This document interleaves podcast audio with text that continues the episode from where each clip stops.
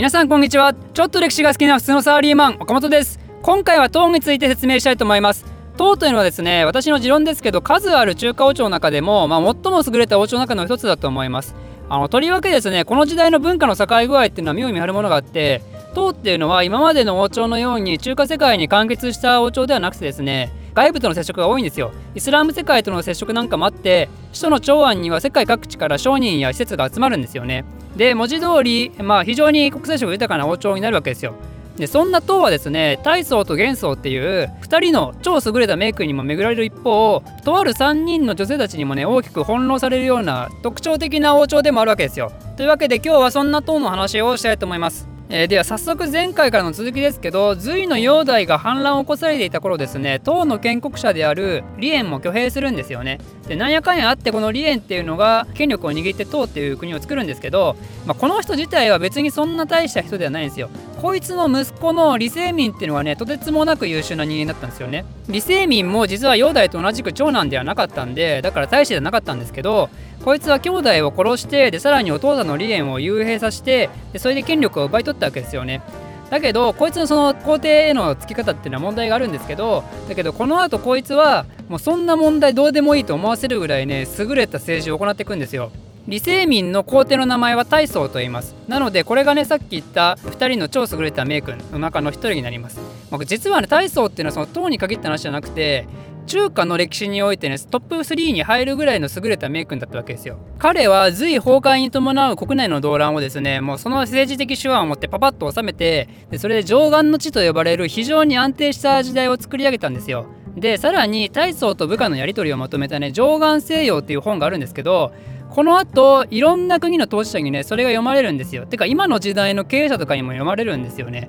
ま日本ではですね源頼朝とか徳川家康とかも読んだらしいと。ということで李世民から帝王学を学びたいっていう人はですねぜひ Amazon か何かで上岸せよと調べてもらえればすぐ出ますので、まあ、興味ある方はぜひ読んでください。ということで、えー、李世民も優れた政治を行ったわけなんですけどだけど李世民も最後にですね実は後に党の安定を大いに揺るがすような種をまいてしまうわけですよ。それはとある女性との結婚なんですよね。後にその女性は側天武功と呼ばれます。大宗が死んだ後にですね大宗の息子の高宗が3代の皇帝となるんですけど彼は別にそんな大した皇帝じゃなかったんですけどだけど彼の時代に唐の最大半島を達成したんですよ。で実は高宗っていうのは日本と若干関わりあって彼は白月の絵の戦いの時の唐の皇帝なんですよね。だから彼の時代の時に唐は新羅と手を組んでそれで百済を滅ぼしたと。でそれだけじゃなくて唐はその後高句麗も滅ぼすんですよね。新羅とまた攻撃して長年の夢だった高句麗を滅ぼしたと。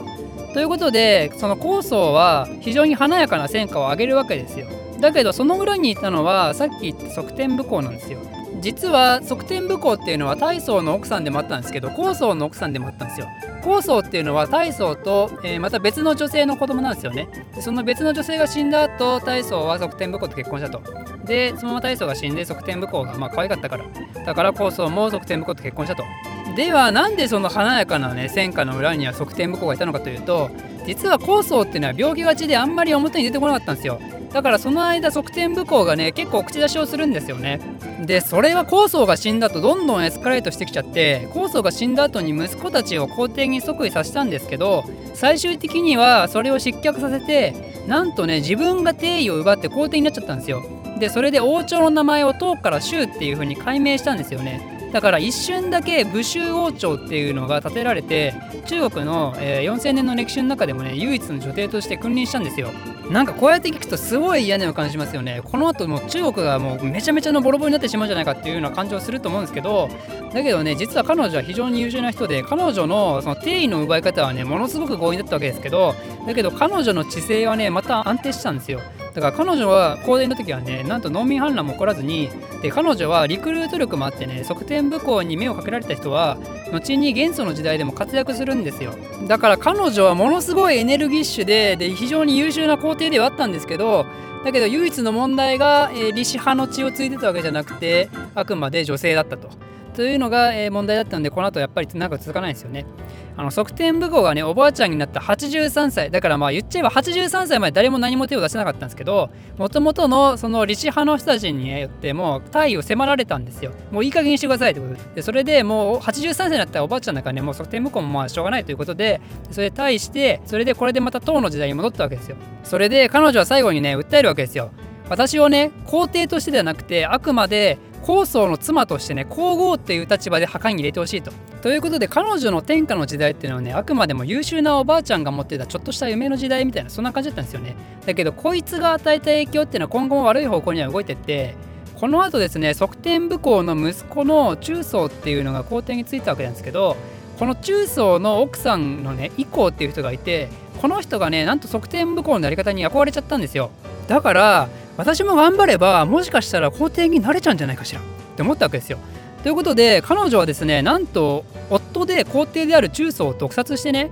で一時的に権力を握るわけですよ。だけど以降っていうのは側転武功とやっぱりバイタリティがなくててか側転武功がすごすぎてねそんな彼女みたいになかなかなれないわけですよ。ということで彼女その以降はすぐに捕まって中宗の老いによって殺されるんですよね。でその老いが後の元宗になります。でこの側転武功と以降による東王朝の混乱のことを V の化と言います。まあ武功と以降がねブイブイ言わせたわけですよ。ブイブイ言わせたんで V の化だと。唐にとっての幸運っていうのはその V の化の混乱の後にね元宗っていうまた大変優れた皇帝が登場したことですよ。まあ、さもなくばね唐っていうのはこの時点でまたいつものようにね農民反乱ルートに入って崩壊してた可能性もまああったかもしれないと。だけど元宗っていうのが V の化の混乱をね目の前にしてでそれで自身はですね皇帝になって情熱を持って政治改革を行ったわけですよ。元宗の知性の前半部分を改元の地と呼んでその改元の地はですね大宗の上岸の地と並ぶほど、まあ、非常に安定した時代だったんですよ。だから元宗によって唐っていうのはまた安定した国家になったんですけどだけどねなんでこれ前半に限ったかというと後半にですねこの元宗っていうのはまたダメ人間になっちゃうんですよね、まあ、彼はですね最後に党の安定をね大いに揺るがすような大きな事件を起こしたわけですよ。ここも大宗と同じようにとある女性との結婚が絡むわけですよね。その女性のことを楊貴妃と言います。世界三大美人の一人ですよね。でもともとこの楊貴妃は元宗の息子の奥さんだったんですけどだけども美人すぎて取り上げて自分の奥さんにしちゃったんですよ。まあ、そんなぐらいだからねもう元宗がね陽気に対してメロメロなんですよね。で優秀なお前はどこに行っちゃったんだってぐらいもうこの後元宗は猛録エロジジ化したわけですよ。で陽気自体はね別に側転武功とかと違って権力欲がなかったんですけど何が問題だったかっていうと実はねこの後とある2人のね醜い嫉妬の争いが起こるんですよ。でこれがその後唐に大惨事をもたらしたわけですよね。その2人のうち1人は楊国忠という人物で彼はですね楊貴妃の親戚なんですよ。で楊貴妃のつてもあって玄孫に気に入られる形でどんどん権力を持ってたんですよね。でもう1人の男は安禄山っていう人物で彼は節度師っていう役職にしてたんですけど節度師っていうのは簡単に言うと地方にいる軍団長みたいな感じの人ででこいつは安禄山は速度人と特決のハーフだったんですよ。まあ、つまり見た目がですね非常に外国人チックだったんですけどでこいつはねそれだけじゃなくてめっちゃデブなんですよね。めっちゃデブだけどだけど愛嬌があってこれまたね元宗と楊貴妃に気に入られるんですよ。で楊貴妃からは気に入られすぎて楊貴妃のねなんと養子になっちゃうんですよね。ということでこんな感じにね皇帝夫妻に気に入られることによって力をつけてきたね安禄山と予告中こんな2人がね仲いいはずないじゃないですか。ってことで愛情のね取り合いが始まっちゃうんですよ。だけど安禄山っていうのは基本的に地方にいるわけだからだから皇帝夫妻とよくコミュニケーション取れるのは予告中の方なんですよ。この結果ですね安禄山は疑心暗鬼になっちゃったんですよね。予告中が何か告げ口をして安禄山のことを死刑にするんじゃないかとかやっぱね思うわけですよ。というわけで安禄山はもうやられる前にやんなきゃいけないってことでこの後唐に対して反乱を起こすんですよ。それを安氏の乱と言います。この安氏の乱っていうのはめちゃくちゃ大規模な反乱だったらしくてなんと死者がですねかなり幅あるんですけど1300万から3600万出たって話があるんですよ。これね本当だとすると第一次世界大戦以上ですからね。まあ、本当かよっていう感じはやっぱしますけどだけど党がこれによってめちゃめちゃに大混乱が起きてしまったのは間違いないわけですよ。で党の人間はこうなったのもやっぱそもそも楊貴妃と予告中っていうね楊一族のせいだろうっていうことを言い出すわけですよ。ということでこの後その党の兵士たちがブチギレて予告中を殺されるんですよねでそれだけじゃ止まんなくてその兵士たちは元素を取り囲んでねプレッシャーをかけるわけですよもう楊貴妃も殺せとということで元素はもう泣く泣く楊貴妃を自分の手で殺したわけですよねでまあねこの話はねやっぱ泣けちゃうわけですよ。ねあんなに愛し合ってエロじじい化してた幻想がね自分の手でその可愛い可愛い良きを殺してしまうと。この2人の恋の物語はですね八居っていう人が書いた「超言歌」っていうのがあるんですけど、まあ、これが非常に有名なんで、まあ、その2人のラブストーリーを細かく知りたい人はぜひ超言歌を読んでみていただけるといいんじゃないかなと思います。で安氏の乱はこの後どのように終わったかというと唐はですね異民族の力を借りてなんとかそれを鎮圧したんですよね。つまりもう唐のね自分たちでその問題が片付けられないぐらい唐王朝はボロボロの状態だったんですよ。